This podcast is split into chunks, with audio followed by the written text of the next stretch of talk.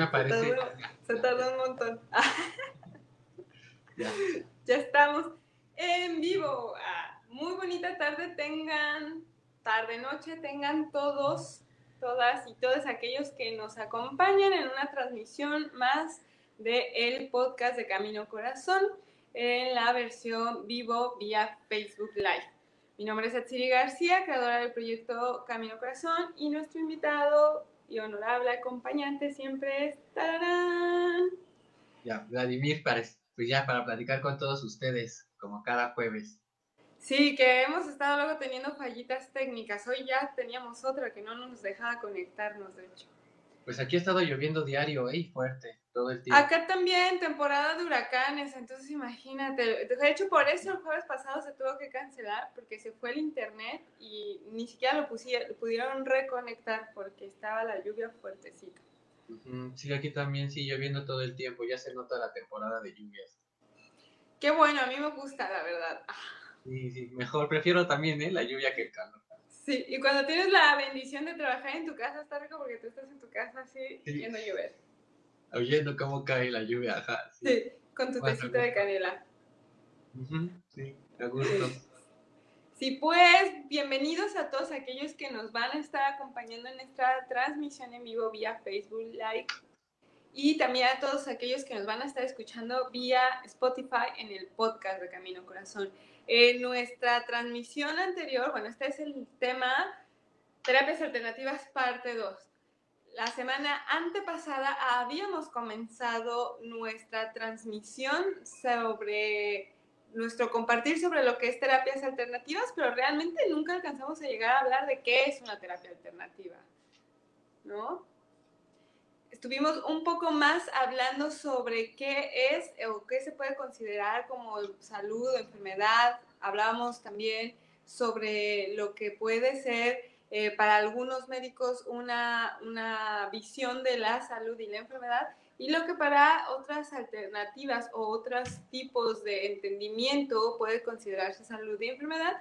Y no sé si recuerdas un poco, Vladi, hablábamos de la ansiedad y, por ejemplo, cómo es paliada con antidepresivos y cómo, por ejemplo, para otro tipo de terapias o de alternativas existen diferentes visiones y formas de realmente acompañar y no solo paliar, ¿no? Sí, recuerdo que, digo que yo sí recuerdo más o menos que una de las cosas que decíamos era como que escribir era un buen ejercicio para identificar ciertas emociones, ciertos síntomas, ciertos malestares. Pero, por ejemplo, ya en mi experiencia, yo, este, a raíz de un diplomado que estaba tomando en Historia y Antropología de las Religiones, fui con los Hare Krishna y, este, y me metí a unas clases de yoga, ¿sabes? Entonces, de cierta manera yo no estaba familiarizado con el yoga, pero cuando empecé a hacer las posturas, las posiciones, aunque fueron pocas clases y fue nada más, yo iba más bien como en la cuestión de experimentar y etnografiar, este, sí noté que me había ayudado bastante el mover mi cuerpo y se me hizo un ejercicio bastante completo. Entonces de ahí, por ejemplo, yo lo reconsideré. Entonces, no sé si tú quisieras hablarnos un poquito del beneficio que, por ejemplo, en este caso el yoga podría tener para combatir la ansiedad. Sí, claro. Y vamos a estar hablando hoy de terapias alternativas que nos pueden estar ayudando como alternativa a una problemática, digamos, todo este tema de las terapias alternativas surgió a partir de todo nuestro compartir de qué es la ansiedad, cómo identificarla, cómo darnos cuenta que todos y todas hemos sufrido en algún momento ansiedad y que después realmente no tenemos las herramientas para nombrarlo. Y, y bueno, una vez que nombras que eres ansioso o que estás deprimido, o que tienes cualquier otra afectación emocional, ¿qué herramientas tienes si no estás tan a favor de la medicación psiquiátrica? Que más adelante también, en, tal vez en este o en otro podcast, estaría bien interesante que hablemos sobre la cuestión psiquiátrica y, y también desestigmatizar, porque sí es importante también reconocer que muchas personas sí necesitan un apoyo, eh, pues, más químico, ¿no? Pero bueno, con esta introducción de por qué hemos estado hablando de terapias alternativas y recordando que mencionábamos algunas formas de conectar, identificar nuestra ansiedad, nuestra depresión y los ejercicios que hemos estado sugiriendo sobre escribir para identificar qué estamos viviendo, parar cuando algo nos está haciendo sentir incómodos, pues sí me gustaría muchísimo, obviamente, empezar a compartir un poco sobre el yoga, incluso como una terapia alternativa Porque cuando uno piensa terapia alternativa, ya te imaginas el güey con, con los cuarzos, ah, ¿no? Sí, sí, claro. la, la, morra que hace Reiki, ah. el güey de los cuarzos, la morra que hace Reiki, el de las agujas y el de las flores de Bach. Son los que así te dicen terapias alternativas y te vienen esas cuatro visiones a la cabeza, ¿no? Como que creemos que solamente eso es una terapia alternativa. Y me gustaría aquí recalcar mucho de lo que tú dijiste, de que estuvimos platicando la, transmisión pasada, que es el ejercicio de escribir. Al final de cuentas, si pensamos en que es una terapia alternativa, es todo aquello que nos ayuda a combatir un malestar que no está precisamente definido por, por el sistema médico actual, el sistema alopático o el sistema, eh, pues, impuesto de la salud, ¿no? De la OMS, ¿no? Por ejemplo, que ellos se han encargado de sistematizar las enfermedades, sus síntomas y las formas de, de curarlo o de trabajarlo, ¿no? Y casi todas tienen que ver con eh, medicamento alopático o psiquiátrico, ¿no? Entonces, si partimos desde este entendimiento, pues una terapia alternativa sería todo aquello que nos ayuda a combatir o a paliar nuestras eh, alteraciones o afectaciones, tanto físicas, emocionales, psicológicas o espirituales, que no encajan con la definición de la OMS o eh, el, tratamiento eh, propuesto para, por ejemplo, ahora con este tema del COVID, que mucha gente lo que, o sea, lo que te recetaban para el COVID, las, las pastillas que recetaban, pues que no estaban haciendo mucho a, favor de la persona y estaba la opción como terapia alternativa, que no estaba impuesta por la OMS, que era el tomar dióxido de cloro, ¿no? Entonces, como que desde ahí podemos estar partiendo ya también con unas visiones un poco más, em, pues más base de qué es, por, qué llamamos terapias alternativas y por qué también entonces el yoga sería una terapia alternativa, ¿no? El yoga, por ejemplo, la visión del yoga es que es una disciplina, no, no solamente es un ejercicio físico, sino que es una disciplina que nos invita a a usar los ocho pétalos del yoga, que es, bueno, meditación, los llaman los niyamas, mantrear, las respiraciones y las asanas, ¿no? Las asanas son estas posturas físicas que hacemos. Se dice en el estudio del yoga, hay muchos tratados de cómo cada asana, cada postura de yoga es una geometría perfecta que nos ayuda a mover la energía del cuerpo y que tiene un, eh, resultado o un beneficio puntual. Hay asanas que sirven, por ejemplo, para eh, engrosar el sistema óseo. Hay asanas que sirven, por ejemplo, para favorecer el sistema digestivo. Hay otras que sirven, por ejemplo, para todo lo que tiene que ver con el sistema nervioso. Entonces, en sí, ya cada postura, cada asana tendría su propia medicina, ¿no?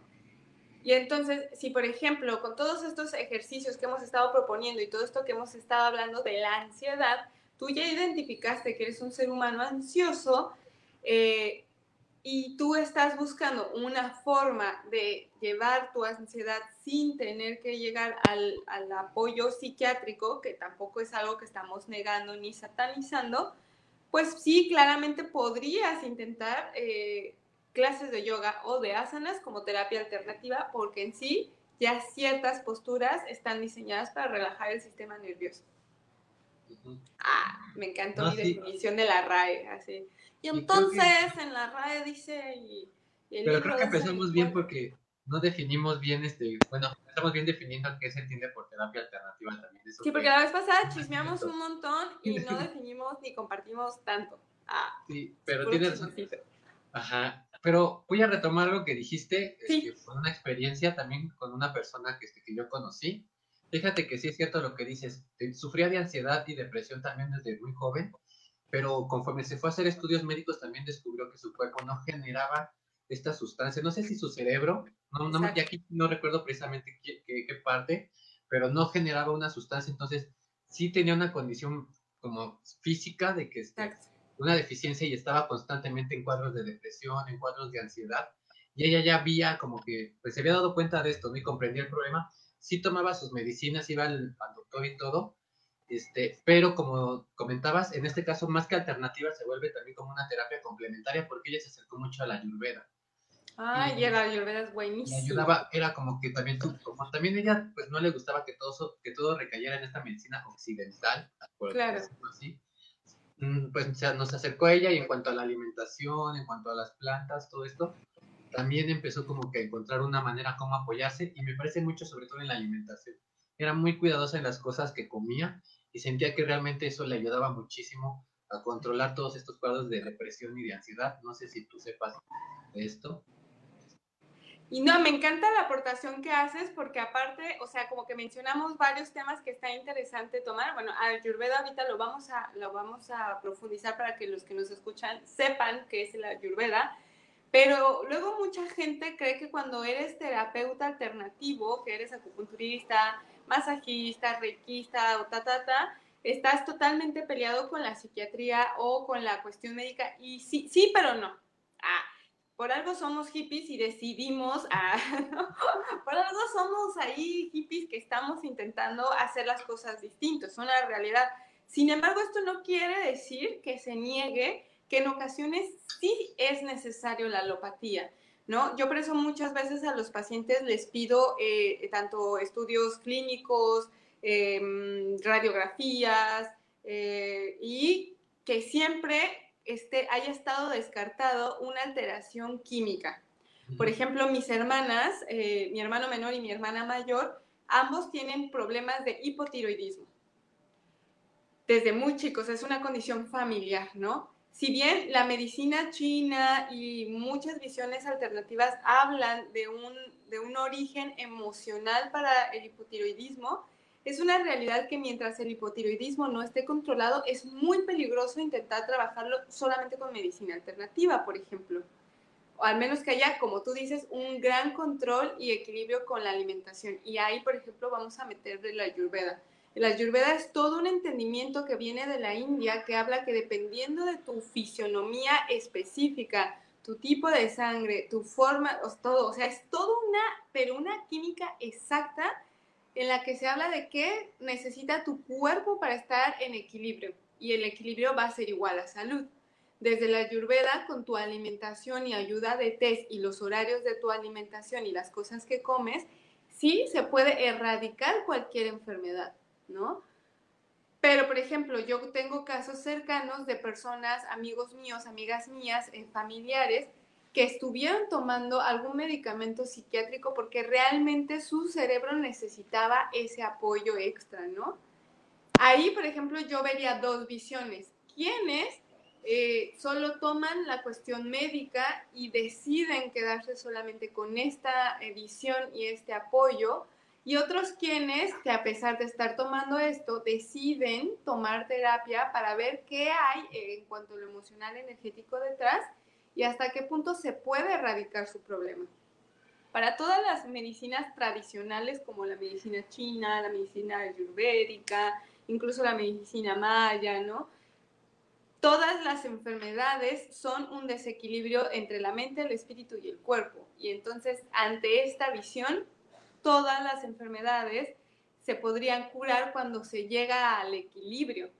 Pero, por ejemplo, hay que ver desde dónde se originó el equilibrio algunas visiones como las constelaciones familiares hablan de que el desequilibrio a veces inicia desde una vivencia familiar que tiene generaciones.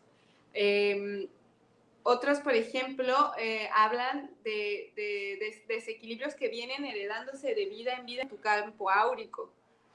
Nosotros en la medicina china hablamos solamente de tus campos energéticos y los desequilibrios que se generan por patógenos internos o externos, frío calor interno o externo, o desequilibrio emocional por algo interno o externo. ¿No? Entonces como que desde ahí ya te vas dando cuenta que todas las visiones médicas antiguas hablaban de que un desequilibrio provocado entre mente, cuerpo y espíritu iba a provocar una enfermedad física y esta enfermedad física eh, se podría erradicar llegando a la raíz del desequilibrio. Por ejemplo, yo amo el Hoponopono últimamente, lo traigo a full así, Y esta es una visión hawaiana antiguísima que decía que cualquier enfermedad que surgiera en los niños es porque los padres o algún integrante de la familia hizo algo que, quebrantó las leyes. O sea, el Hoponopono habla de que todo tiene que ser claro, tiene que ser eh, amoroso, y bueno, otras dos reglas que no recuerdo en este instante muy bien, pero que si alguna de tus acciones no estaban en sincronía con esas cuatro visiones, entonces tú ya estabas provocando un desequilibrio a nivel eh, energético, espiritual, familiar y tú o alguien cercano iba a enfermar. Entonces se juntaba toda la familia a sacar el problema que surgió, lo hablaban, le pedían disculpas a las personas involucradas, le abrazaban, lo hacían volver a sentir cerca de casa porque según ellos la culpa y la tristeza generan más enfermedad que comer algo echado a perder. Y desde ahí, ese entendimiento, una vez que hacían todo este ritual, le daban una guinalda de flores a la persona y ahí se restauraba curiosamente toda la cuestión física de la enfermedad del niño o de la persona enferma y era todo un ritual familiar, si te fijas. Ah, y hablé un montón. Ah. No, sí, pero todavía quedaron como las cosas pendientes, ¿no?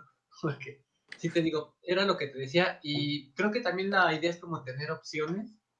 En este caso me recuerda mucho a la partería. La otra vez estábamos comentando con un amigo donde, por ejemplo, ya en algunas comunidades o en algunos lugares ya llegas al hospital y por un lado tienes al médico obstetra, me parece así, tal, pero del otro lado, si tú quieres, puedes tener como acceso a la partera, ¿no? Entonces, también como que yo creo que la idea es como tener opciones y no como, como tú dices, no, esta es mejor que otra, sino igual, o incluso hasta combinarlas, ¿no?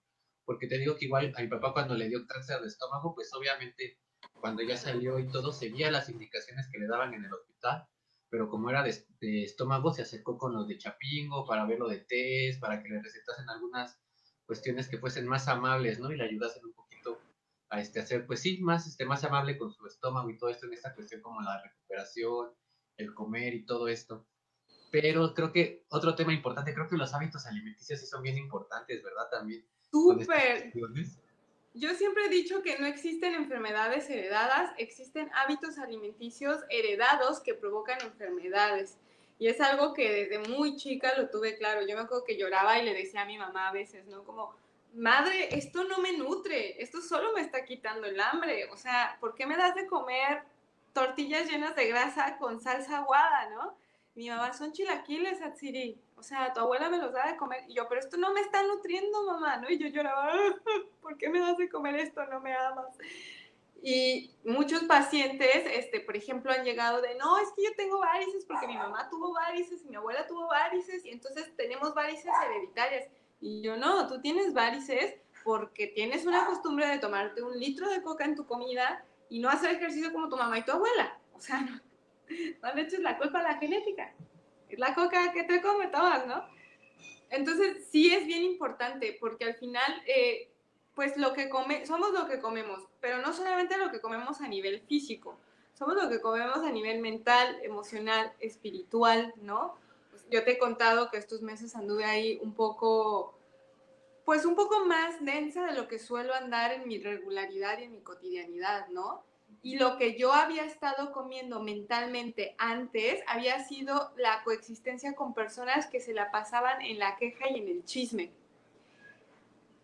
Y ese, esa comida que, con lo que alimenté mi espíritu generó un desequilibrio en mi estado natural y generó una afectación física, que yo ya te estuve contando ahí todos los problemas físicos que tuve. Entonces, es bien, sí, claro que es importante que comemos, pero no nada más que comemos en cuanto a las papas o en cuanto a la dieta o si voy con nutriólogo o no. ¿Qué como con mis vínculos y mis relaciones? Ahí entra, por ejemplo, el hoponopono. El hoponopono lo tenía claro. Si alrededor en tus vínculos y en tus relaciones algo no está fluyendo, algo no es armonioso, no es, no es amoroso, va a causar una enfermedad. Y se juntaba toda, a veces toda la comunidad a resolver la enfermedad de una persona. A veces toda la familia, ¿no? Entonces, ¿qué estás comiendo con tus vínculos? ¿Qué te están mostrando? ¿Qué estás leyendo? ¿Qué estás viendo en la televisión? ¿no? Yo hace poco regañaba a mi hermano porque me decía, no, es que ando bien ansioso, ando bien ansioso. Y me pasó su contraseña del Netflix, ¿no? Y así, puros asesinos seriales de América y no sé qué. Y yo así como, O sea, mi amor, pues por eso estás así, hermano mío, o sea.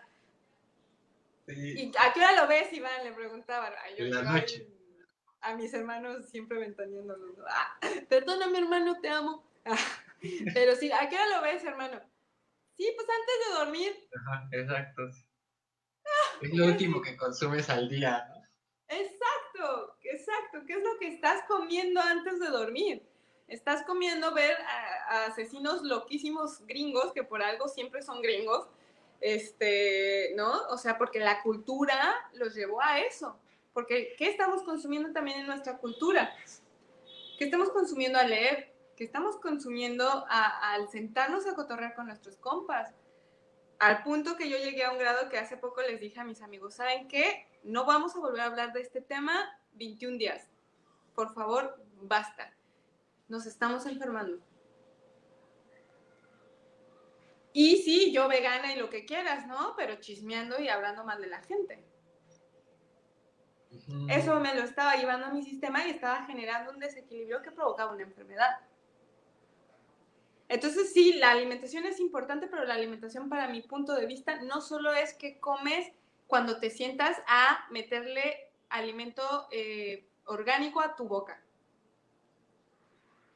¿No? Es como que más global. ¿Qué estás comiendo con tus vínculos? ¿Qué estás comiendo con tu lectura? ¿Qué estás comiendo Netflix?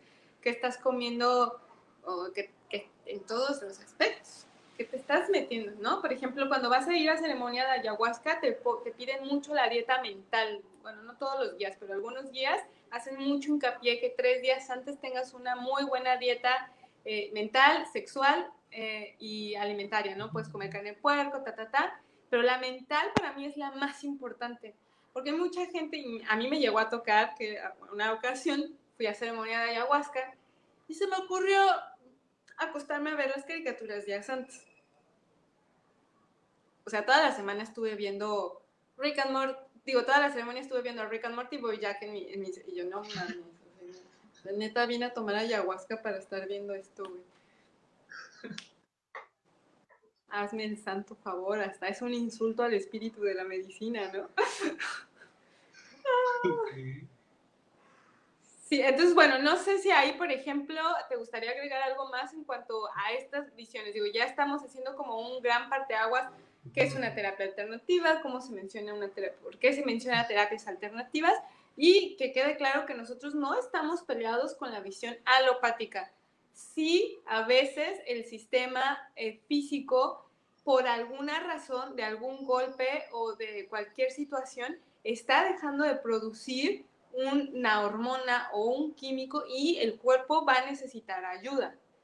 Ahí, la que, como decíamos antes, lo que uno eh, hace el, check es decidir si eh, la ayuda química se va a quedar de por vida y ya no quieres explorar más, o si a la par vas a estar buscando terapias, ¿no? En otros países, eh, creo que en Canadá, me parece que también en Suiza y en Francia, sí, en Francia sí, porque yo viví en Francia y a mi amiga le, su seguro le paga la opción de decidir con qué tratarse, si con homeopatía, si con alopatía, si con flores de Bach, si con acupuntura. En Holanda, cuando yo vivía en Ámsterdam, yo me acuerdo que tenía una amiga que me decía, Siri, saca tu certificado porque aquí la gente, su seguro le paga por ir a, la acupuntura. Y yo, oh, Dios. Sí, sí, eso está genial. Sí, sí, tienes toda la razón en esto. Yo, por ejemplo, dentro de estas cuestiones alternativas, también empecé con esta cuestión de la herbolaria en cuestiones sencillas, porque luego, por ejemplo, los ataques de ansiedad daban en cualquier momento, ¿sabes? Entonces yo tenía, pues, pues te digo, como era en cualquier momento en la noche, en la madrugada, pues por ejemplo, ahí empecé a leer un poquito de plantas y lo de los tés, ¿no? Nada más que, por ejemplo, yo utilizaba más el de naranja, ¿no? Era el que tenía más a la mano, pero te digo, pues esta cuestión también en momentos como inesperados, ¿no? Donde de pronto daban estas ansiedades, pues eso te ayudaba, ¿no? Incluso, como dices, antes de dormir, pues ya no ves como estas cuestiones. Yo también había leído eso, no me acuerdo si en un libro sobre el Dalai Lama, algo así, donde te hablaba precisamente de qué consumías, ¿no? Tanto lo que miras, ¿no? Lo que consumen tus ojos, tus oídos, todo esto, ¿no? La música que oyes. Sobre todo al dormir o los, los últimos momentos del día pareciera que también son muy importantes para el descanso. sí. Como decíamos, solemos irnos a dormir así, apagas la compu, cualquier cosa y te duermes. Entonces, pues también aprendí esto, ¿no? Como si me sentía muy mal, igual que tú ya sabes un poquito más, me acerqué mucho a los té, ¿no? Bueno, sobre todo a cierto té que descubrí que pues me ayudaba, ¿no? A calmarme y relajarme. Y ya, por ejemplo, en las noches tener, pues noches donde pudiese dormir más tiempo, más relajado, más calmado. Sí, sí, es que al final de cuentas eh, nosotros somos un conglomerado desde muchas visiones eh, energético, emocional, espiritual, físico, ¿no? Ármico, álmico, así. Según Kumar, por ejemplo, en el libro de Kundalini de la vida y la muerte, nosotros tenemos 13, me parece que son 13 cuerpos. Y los tres están como en constante eh, compartir, ¿no?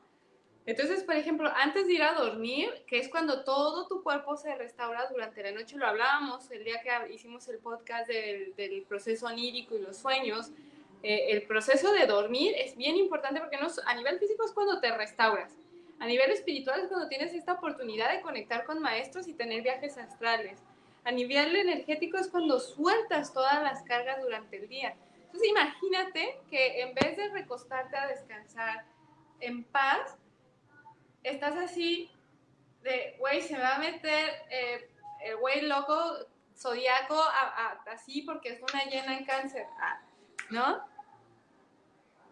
Entonces, sí, sí es bien importante lo que consumimos y cada uno empezar a encontrar las herramientas que le sirven. Yo, por ejemplo, a los 15 años tuve, bueno, a los 6 años casi muero y, mi cuerpo físico se restauró gracias a la dieta y a los test que mis papás me permitieron llevar, ¿no? Que fue solo comer pepino, jícama y tomar té, nada más. eso a mí me curó. Y a los 15 eh, me troné el nervio ciático, eh, porque era eh, bailarina y gimnasta y bueno. Y los médicos ya me habían dicho, no, no te vas a volver a curar, o sea, vas a vivir con dolor toda tu vida. Acostúmbrate, vas a necesitar opiáceos. Y yo así, hoy tengo 15 años. O sea, y a mí, por ejemplo, lo que me curó fue la acupuntura y por eso decidí estudiar acupuntura, entre otras razones, ¿no? Pero entonces cada uno va teniendo experiencias de vida que es lo que te va llevando a algo. A ti tu ansiedad te llevó como terapia alternativa a ver lo bello que es la herbolaria y los test, ¿no? Tal vez para otro ser humano el yoga como terapia alternativa es lo que le sirve y tal vez para otro las constelaciones familiares y tal vez para otro la psicoterapia y tal vez para otro la medicina ayurvédica y la dietética y, y así me puedo seguir. Y yo siento que en algún momento todas se mezclan porque a mí, o sea, si vienen y me dicen, o sea, este necesita que le saquemos el, vaso, no te voy a decir, ay, se lo vamos a sacar en cirugía álmica. No, sáqueselo, voy a abrirle el vientre, se va a morir. O sea, no mames. No, no, no, neta, ábrelo, ábrelo, sácale el vaso, güey, se va a morir si no se lo sacas. O sea, no me puedo salir yo con lo, ay, no, en una operación álmica va a estar bien, hermanito de luz, le voy a enviar luz a tu vaso. No, le va a explotar, güey. Necesitas abrirlo. Y va a haber momentos en los que tienes una infección tan fuerte que tomarte de ajo no te va a servir. Que en verdad vas a necesitar medicamentos especializados y potentes. Pero hay ocasiones en que la ansiedad de la vida cotidiana y el estrés no necesita medicamentos tan fuertes si no tienes un desequilibrio químico y a lo mejor, como tú dices, checando qué es lo que te provocaba en tu diario la emoción de la ansiedad y con tu tecito de lavanda antes de dormir tienes, ¿no? Acá la pregunta va a ser hasta qué punto estamos dispuestos todas y todas a autoevaluarnos y autoobservarnos. Creo que desde ahí parte todo, porque si no nos animamos a ver qué es lo que nos está provocando el malestar y la enfermedad, pues no vamos a encontrar nunca que nos va a ayudar a curarlo, o si solo lo estamos paliando, o si lo estamos empeorando. Sí, claro.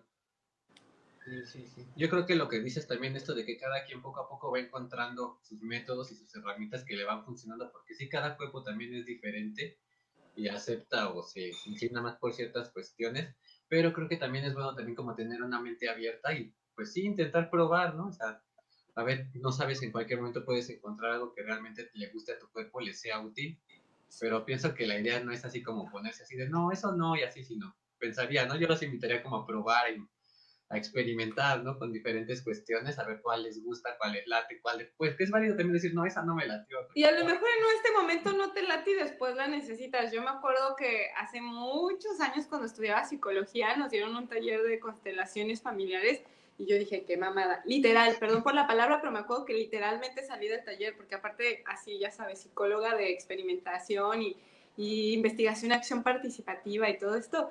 Y era así como, qué mamada, güey o sea, si me escucha ahorita mi terapeuta de constelaciones estará muriendo de la risa porque el año pasado me la he pasado full constelando porque me di cuenta que muchas de las afectaciones cotidianas venían realmente de una cuestión familiar que, que necesitaba reestructurarse, ¿no? Entonces, pues en ese momento de mi vida, hace 10 años, cuando digo estas cosas me siento tan vieja. hace 10 años yo decía eso que, y ahora veo que realmente es necesario. Y a lo mejor hace 10 años para mí la panacea y lo chido era la bioenergética y ahorita digo, bueno, sí, pero tiene sus carencias. Entonces sí, explorar, explorar y sobre todo abrirnos a reconocernos sin miedo a saber quiénes somos es como la gran medicina, yo creo. Sí, porque eso nos va a permitir también identificar qué es lo que está, por ejemplo, ahí causando malestar y ya precisamente poder trabajarlo, ¿no? Mientras no lo reconozcas, va a ser muy difícil realmente enfocarte en qué tienes que trabajar. Sí, sí, totalmente.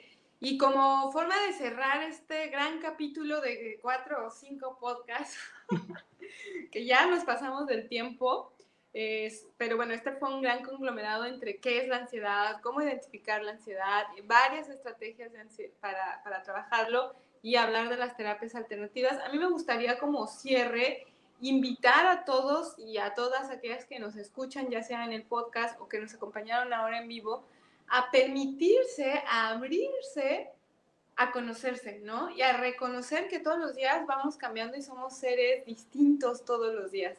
Entonces, que tal vez lo que en algún momento nos hizo mucho bien, a lo mejor ahorita ya no nos es tan nutritivo y que tal vez lo que en algún momento criticábamos harto, ahorita puede ser una gran medicina para nosotros, ¿no? Yo creo que eso es algo que cuando uno lo piensa como, mm, estoy en constante transformación, algo se relaja, ¿no? Sí, creo que lo que dijiste ahorita se me hizo bien importante, como que sí, la palabra cambio no podemos cambiar, realmente creo que sí.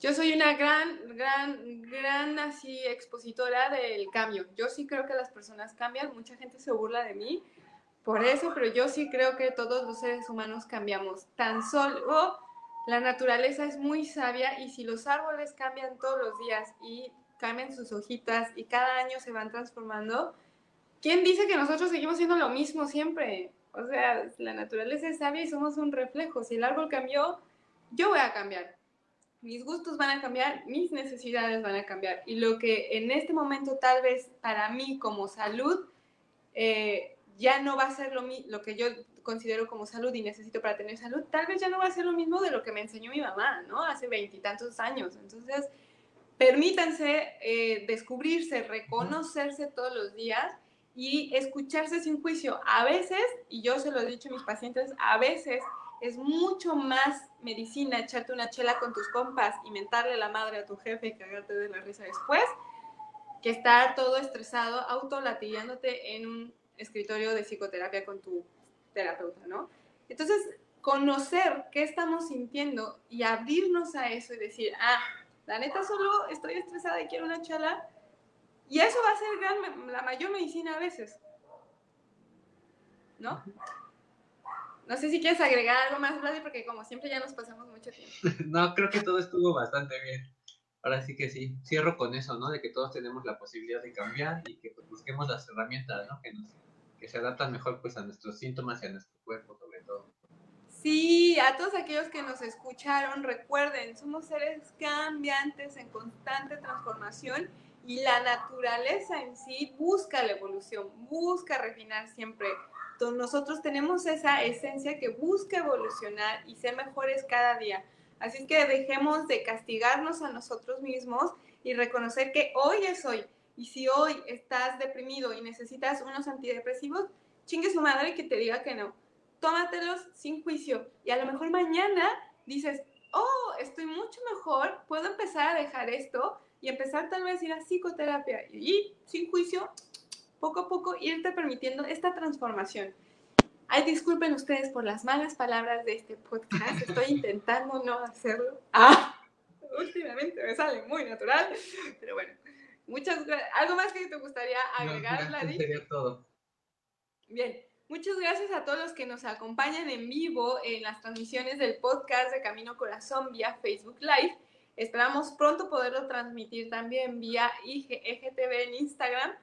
Pero también les recordamos que tenemos el link de Spotify. Mañana vamos a estar eh, linkeando, em, haciendo una publicación con el link para que puedan acceder a todos nuestros podcasts anteriores donde estamos hablando no solo de los procesos de sueño, las interpretaciones de sueño, que es ansiedad, cómo identificarla, cómo identificar las terapias alternativas y bueno, tenemos muchos más temas y el tema de la semana que viene va a ser sorpresa. Ah. ok, eso es bueno. Todavía no lo hemos hablado. Así es que lo verán publicado en esta semana en Camino Corazón. Muchas gracias a todos los que nos acompañaron. Les recordamos que ya volvieron los martes de meditación vía IGTV y también tenemos nuestros TikToks donde estamos compartiendo pequeñas cápsulas de cómo ir identificando nuestras emociones y cómo estas influyen en nuestro cuerpo. Así es que bueno, muchas gracias a todos los que nos acompañan, que tengan bonita noche. Hasta luego. Bye.